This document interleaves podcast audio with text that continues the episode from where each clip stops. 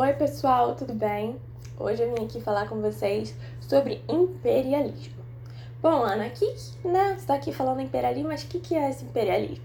Bom, na realidade, é uma política, né, feita pelos países europeus e Estados Unidos, né, não vamos excluir os Estados Unidos dessa, nem vamos excluir o Japão dessa, porque é, tanto o Japão quanto os Estados Unidos fizeram políticas imperialistas não para evitar a dominação sobre eles, mas eles tentaram dominar outros lugares, as áreas de influências deles. Enfim, como é que se dava esse imperialismo? Ele era, né, os países dominantes, é, eles simplesmente faziam as coisas, né, em prol dos seus interesses econômicos, políticos, militares e acabavam né, nessa dessa situação impondo a cultura deles sobre culturas que eles chamavam de culturas bárbaras ou primitivas. Vontade de rir, né, gente? Porque todo mundo sabe que a China tem uma cultura milenar, a Índia tem uma cultura milenar, a, a pluralidade de culturas na África é surreal. Então, chamar esses lugares, a cultura desses lugares de primitiva é ofensivo e completamente etnocêntrico. E a etnocentria vai ser uma das bases do imperialismo. Bom, por que a gente tem esse processo de imperialismo rolando? Para começar, a gente tem o nacionalismo exacerbado, já com, a, com as questões né, de. Desde lá do Congresso de Viena, depois que Napoleão fez aquilo tudo, aquilo tudo que está explicado lá na aula da Era Napoleônica. E as consequências né, disso tudo foram as unificações tardias da Alemanha e da Itália a gente tem, junto com isso, a segunda revolução industrial. Aqui que, como, o, o resumo do resumo da segunda revolução industrial. Com a segunda revolução industrial, a gente tem mais países sendo industrializados. A própria Alemanha, a própria Itália, é, a Bélgica, Estados Unidos, entre outros lugares, sendo é, industrializados, ou seja, passaram a produzir coisas com é, maior nível de produtividade, no sentido de produzir muitos produtos e o mercado consumidor do país não, já não basta mais.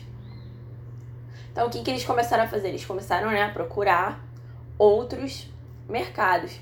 Só que usando as teorias lá do mercantilismo, né, a gente e somando, melhorando essas teorias né, ao longo do tempo, a gente tem países querendo crescer, né, ganhar dinheiro, mas sem gastar, sem gastar muito dinheiro nisso. Então é, é mais fácil a gente investir na indústria nacional do que é, comprar produtos estrangeiros. Enfim, o resumo da segunda revolução industrial é a gente cria o capitalismo monopolista.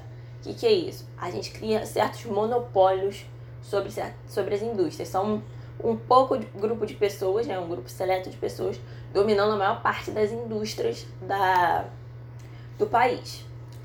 E aí, é, o que acontece, né? Vamos, vamos entrar aqui no caso inglês, porque obviamente eu preciso falar da Inglaterra, porque foi o primeiro país a ser industrializado. É, até, né, metade do século XIX, a Inglaterra tava, ah, olha pra mim, eu sou a única que tenho indústria, então vocês precisam comprar produtos de mim, né? Afinal, só tem eu aqui vendendo produtos super modernos. Aí os outros países falam, amada, não mais. A gente se industrializou também. Olha que bacana. E a Inglaterra fica, hum, bacana, né? Perdendo meus mercados de o meu mercado consumidor. E aí, né, a gente tem Bélgica, França, Estados Unidos, Japão, Alemanha, Itália competindo junto com a Inglaterra por mercado consumidor.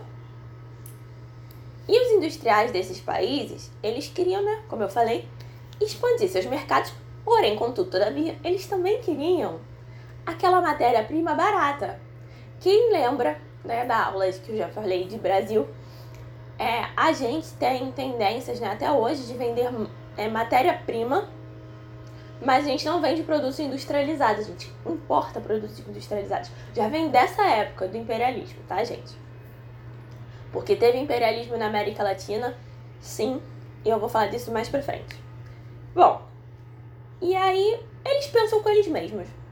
Veja só, se só a gente aqui é industrializado, por que a gente não tenta controlar os territórios que não são industrializados? Aí fica todo mundo. Caramba, que ideia boa! Olha, mas onde? A América já tá saindo toda em. em.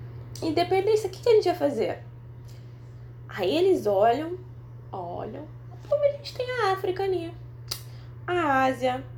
Na América Latina a gente dá um jeito, essa galera não é industrializada. Nem vai industrializar tão cedo. E aí começa, né, aquilo que a gente vai chamar de neocolonialismo. Por que neocolonialismo, Ana? A gente já sabe o processo de colonialismo.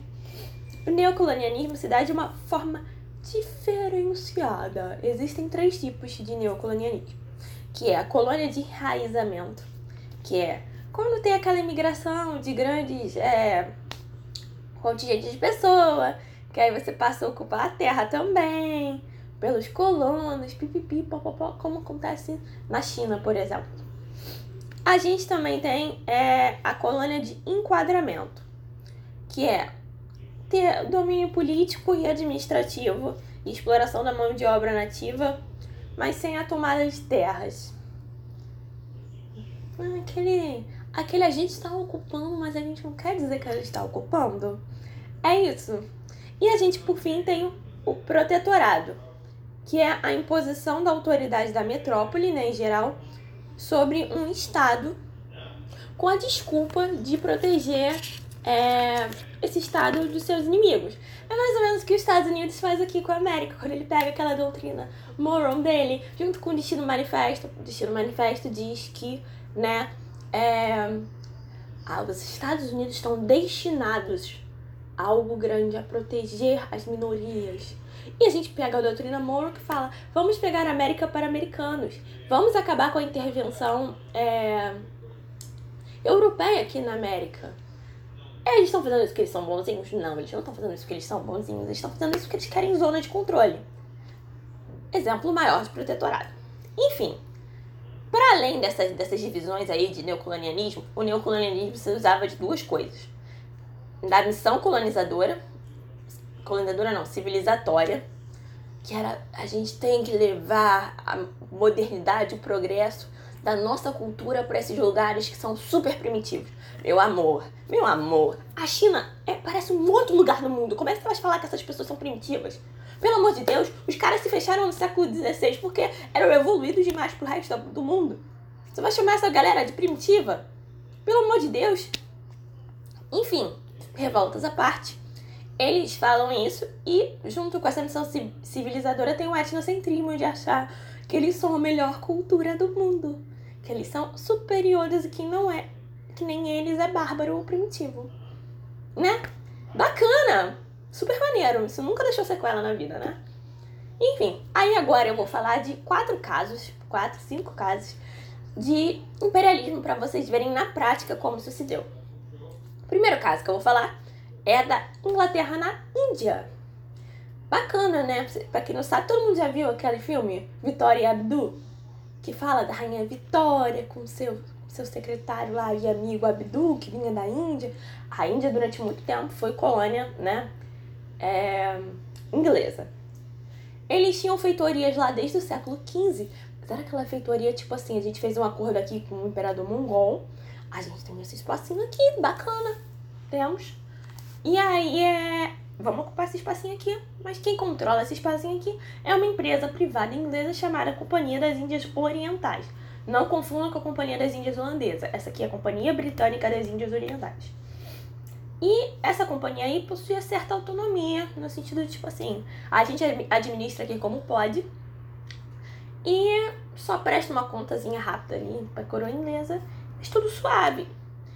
E Aí, ao longo né, do século XIX, acontecem é, grandes revoltas, que essas revoltas que eu vou falar agora, para a gente entender como saiu da, da mão dessa companhia privada, que foi parar na coroa inglesa, né?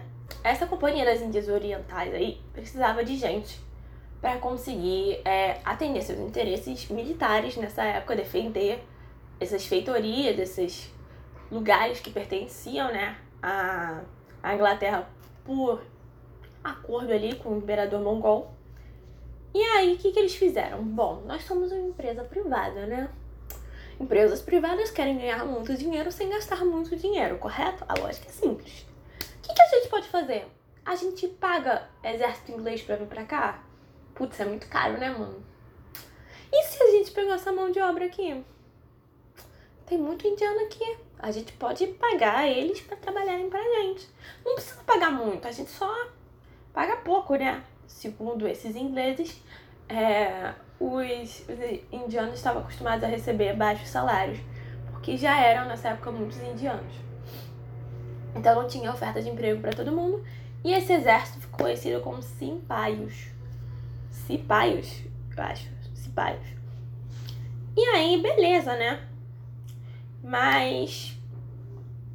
Quem eram essas pessoas, né? Era gente normalmente de castas muito baixas. Né? Vamos lembrar que a Índia tem um sistema milenar de castas. Enfim. Até então tinha esse exército aí, belezinha. Só que a gente começa a ver a insatisfação popular. Porque, ora, pois, eles começaram, né, a intervir em certas questões. O, ai, meu nariz. Os britânicos começaram a interferir em certas questões que não eram do narizinho deles para se meter, né? Enfim, é, por exemplo, a elite né, indiana começou a se sentir muito afetada, sentiu que estavam perdendo poder a cada vez mais. Por quê? Porque o que, que a Companhia das Índias fazia? Né? Fazia isso com o aval da coroa britânica. É, eles tinham uma política de preem, preempção. O que, que é essa política, né?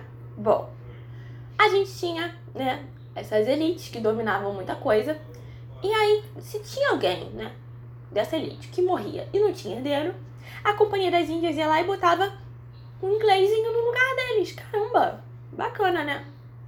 E aí você começa a ver que os próprios indianos vão perdendo poder e vão sendo colocados, né, é, britânicos dentro da administração é, indiana. Para além disso, a gente tem interfer a interferência né, deles, dos ingleses, contra as questões religiosas, porque tinha a questão de, por exemplo, o marido morria, aí queria queimar a viúva junto com o marido. Não cabe ninguém aqui a julgar. É, mas é uma tradição hindu. E tradições hindus têm que ser respeitadas, gente. Só que você tá num, num país que não é seu, mesmo você tendo empurrando, tá empurrando sua cultura goela abaixo, não é bacana. Não é bacana. Enfim, tinha essa tradição hindu, isso foi proibido. E aí, isso passou a irritar a população falou, mano, vocês já estão aqui ocupando, já estão usando a gente de mão de obra. Vocês já estão tirando nossa galera do poder. Agora vocês querem mexer na nossa religião? Amados, não rola. Enfim. E aí a população acabava temendo, falando assim, cara, o que vocês querem? Vocês querem enfiar o cristianismo com ela abaixo da gente? Vocês querem enfiar o seu anglicanismo? Não queremos. Simplesmente não queremos. E aí, para completar essa insatisfação popular, a gente ainda tem é, rumores, né? De que os britânicos usavam para selar, né? Para encapar ou selar, sei lá. É, para encerar as embalagens de munição. Eles usavam sebo de vaca e gordura de porco. E, e essa munição, né? Ela tinha que ser aberta pela boca dos soldados. E os soldados eram em maioria o quê? Quais são as duas maiorias dessa época, de religião dessa época na Índia? Os muçulmanos e a gente tem os hindus. Para os hindus, a vaca é sagrada. Para os muçulmanos, o porco é impuro. Se, quando eles sabem disso, eles ficam, mano, eu não vou colocar isso na minha boca. Simplesmente não vou. Se você. Eu não vou fazer isso. E esse movimento, né? Os soldados começaram a, se rebelar em relação a isso. Isso foi considerado insubordinação militar. E aí, é... Isso deu ideia. Ih, me enrolei. E aí, somado a isso, além dessa questão, né, desse rumor, a gente tem a questão de que estava tendo conflito direto entre os soldados, e, soldados indianos e os, os líderes lá ingleses. Então isso soltou diversas rebeliões. a galera, né, desejava né, que, seus, que suas tradições fossem respeitadas. E, né? Aí o imperador mongol falou: Putz, eu tô aqui perdendo meu território, hein? E se eu liderar essas rebeliões? E aí o imperador mongol se mete nisso aí. Como é que se deu a situação, né? Aí, né, esse, como foi um exército da, da Companhia das Índias que se rebelou, essa companhia estava sem exército. Teve que virar e falar: Alô, rainha? Rainha Vitória, por favor. É, tem como a senhora mandar exército pra gente? Porque o nosso exército se rebelou. Ela fala: tá, né? Incompetente, não consegue nem, nem garantir um exército. Enfim, aí a coroa britânica, né, os exércitos da coroa britânica, se unem com indianos que não queriam a restauração do poder mongol e conseguem derrotar essa galera aí. E é, aí a, a coroa britânica fala: vocês são um bando de incompetentes, Companhia das Índias, eu não quero mais vocês aí, agora quem vai administrar é a gente. E aí o que, que eles fazem para tentar apaziguar a situação? Eles simplesmente é, começam a tentar, tipo, é, algumas medidas. Por exemplo, é, os britânicos integram é, lideranças locais é, na administração colonial. Eles decretam o fim da catequese cristã, por exemplo. Eles passaram a instigar a rivalidade entre os hindus e os muçulmanos para fazer eles brigarem entre si e não é, e não brigarem com os, com os ingleses. E aí, para além disso, a Rainha Vitória, né, se dá o título de Imperatriz da Índia. Bacana, né, gente? Bacana. Pegaram um exemplo? Agora eu vou pro segundo exemplo. O segundo exemplo que eu vou falar é sobre a África. Olha o caderninho de resumo que eu sempre falo pra vocês. Bom, eu vou falar da África e eu espero terminar falando da China, porque eu acho super importante. Bom, é, a África foi o primeiro continente a ser ocupado, em geral, pelos, pelos europeus, mas nessa época não foi é, o primeiro lugar que eles olharam para tentar o neocolonialismo. E aí, até 1880 por aí, só 10% da África era ocupada. Aí vem o Leopoldo II, rei da Bélgica, e fala: hum, bacana, olha como território livre. Porque, né, a gente não tenta investir ali. Investir no sentido de explorar. Esse é o sentido básico. E aí o parlamento belga fala: Amado? Não.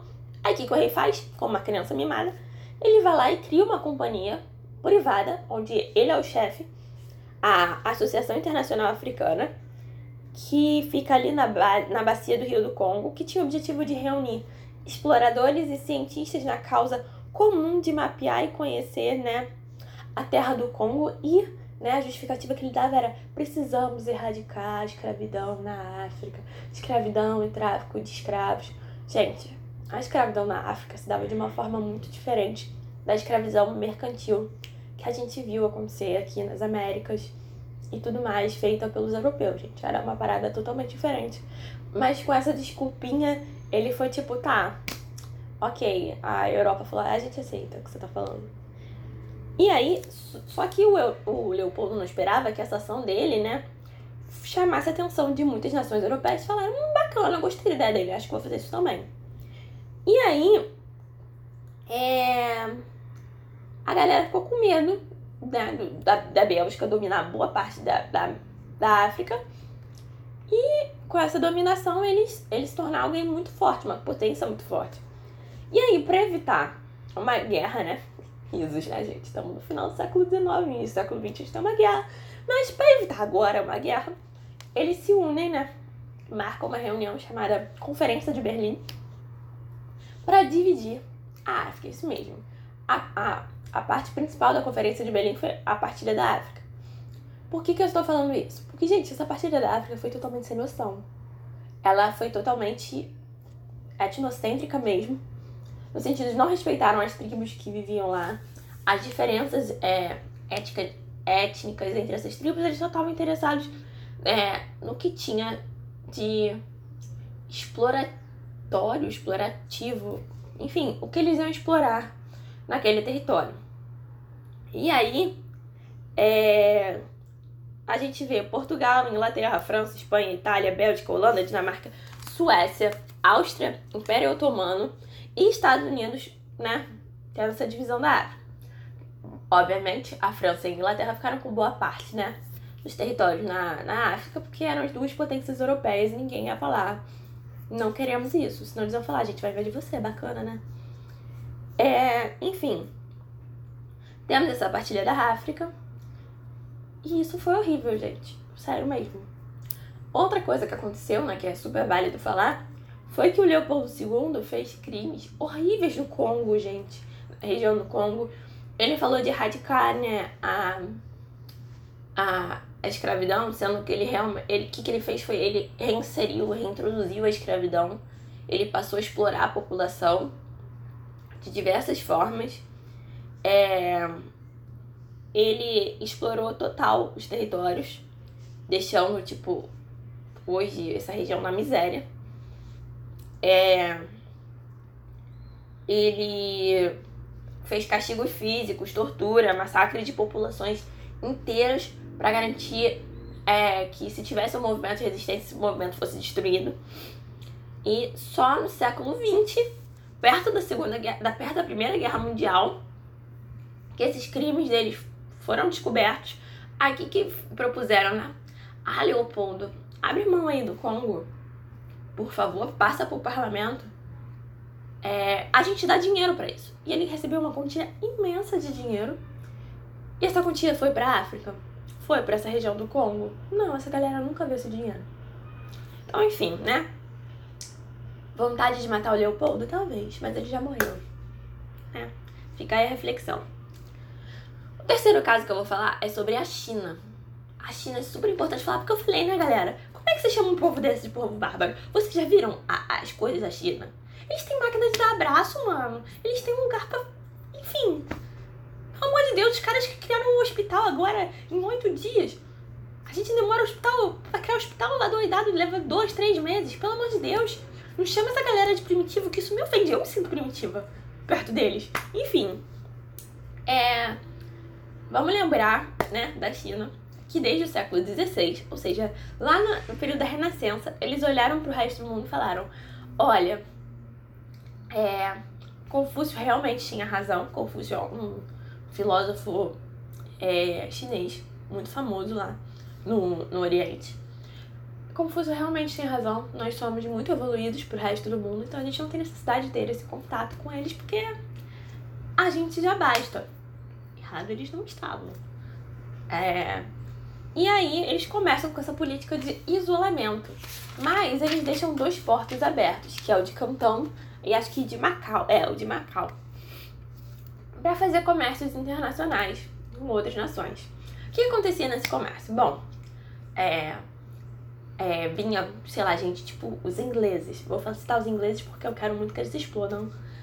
É, nessa época eu queria muito que eles se explodissem mesmo. Bando de gente nariz em pé é, os ingleses vinham e compravam, tipo, seda. Vamos lembrar que a seda era muito importante, tanto que a gente tinha a rota da seda. É, as porcelanas chinesas, super famosas. E é, os chás, chás chineses. E aí os ingleses falavam, pô, cara, você não quer tentar comprar alguma coisa nossa? E os chineses olhavam falando, isso aí? Isso é primitivo. Não, não quero não, obrigada. E os ingleses falaram, você tem certeza? Você não quer comprar nada nosso? Bacana, bacana. Você não quer me dar dinheiro. Eu vou arranjar um jeito de você me dar dinheiro. E aí, o que os ingleses fazem? Eles vão lá na boa? Não, eles começam assim. É. Tá vendo essa caixinha aqui? Lá tem ópio. Você vai gostar muito. E começam a distribuir ópio pela. pela. pela área ali do porto dessas, dessas cidades. E, gente, o ópio é uma droga, vicia. E quando você vai passando de uma pessoa para outra, você vai criando uma rede de vício, obviamente, e que movimentou, né? Lembrando que o ópio vinha da Índia, tá? Da colônia, linda colônia inglesa. E, gente, a droga. Todo mundo já, já sabe, já ouviu histórias de pessoas super viciadas. E isso foi, isso acabou com, com a paz do imperador chinês. Porque você tem viciados dispostos a pagar qualquer valor por essa droga. Aí os, os chineses falam, né? O imperador chinês fala: tá proibida a entrada dessa droga aqui. Se eu achar, eu vou aprender e vou queimar. Simples assim. E aí é, os ingleses falam: que, que você disse? Peraí, você não vai mexer no meu negócio. É um negócio limpo. Quero liberdade de comércio aqui. Liberdade de comércio pra droga, né? Bacana. É. E aí, né? Se inicia, né? No pretexto de, de querer livre comércio, as guerras do ópio. A primeira guerra do ópio foi de 1839 a 1842. Foi vencida pelos ingleses. E aí a gente tem o Tratado de Nanquim, que a China cede Hong Kong aos ingleses e abre cinco portos ao comércio é, internacional. Bacana, né? Ganhou aí a sua guerra do ópio, eu tive que abrir mais cinco portos meus. Você tá acabando com a minha política de isolamento, mas tá bom. Show, vocês conseguiram o que vocês queriam. Fé pra vocês. E aí, a gente tem a Segunda Guerra do Ópio. Que é. Né? Como ela se dá? Cantão, vamos lembrar, Cantão era a segunda cidade com, que era aberta, era com portos internacionais. Ela é bombardeada por uma esquadra anglo-francesa, ou seja, Inglaterra e França com interesses na China. Não vai dar bom. E um exército de franceses e ingleses marcha em direção a Pequim. Eles conseguem tomar Pequim. E aí é a gente tem o Tratado de Pequim, que a gente tem que abrir mais 11 portos da China. Eles não satisfeitos com cinco portos que eles tinham abertos a mais, ou seja, tinha sete portos abertos, não satisfeitos com isso. Eles pediram mais 11 portos abertos ao comércio europeu e a livre navegação pelo rio Yangtze. Yangtze, não sei pronunciar isso. E aí, com a dominação dos portos e essa livre navegação nesse rio, eles conseguem controlar a economia chinesa, gente. Olha que absurdo. E nós chamamos essa galera de, de primitiva. Eu fico indignada. Se eu fosse imperador da China, eu falava, bombardeia isso tudo aqui. Inferno. Mas aí eles sabem esperar um dia de cada vez. Olha como a China tá hoje, gente. Fica aí a reflexão. A China foi dominada pelo Japão, ela foi dominada pelos ingleses, pelos portugueses, pelos franceses, mas olha como ela tá hoje. China é uma das maiores potências mundiais que a gente tem, competindo ali, ó. Os Estados Unidos está assim, faz os Estados Unidos rodar que nem peão para tentar, né, balancear ali com eles.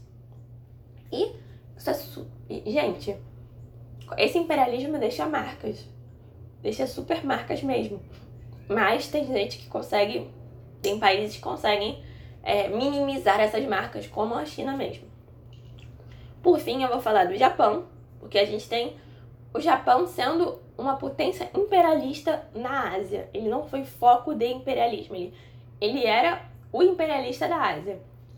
É, vamos lembrar que, né, assim como a China, o Japão se fechou no século XVII, mas abriu ainda no século XIX com a ameaça dos Estados Unidos.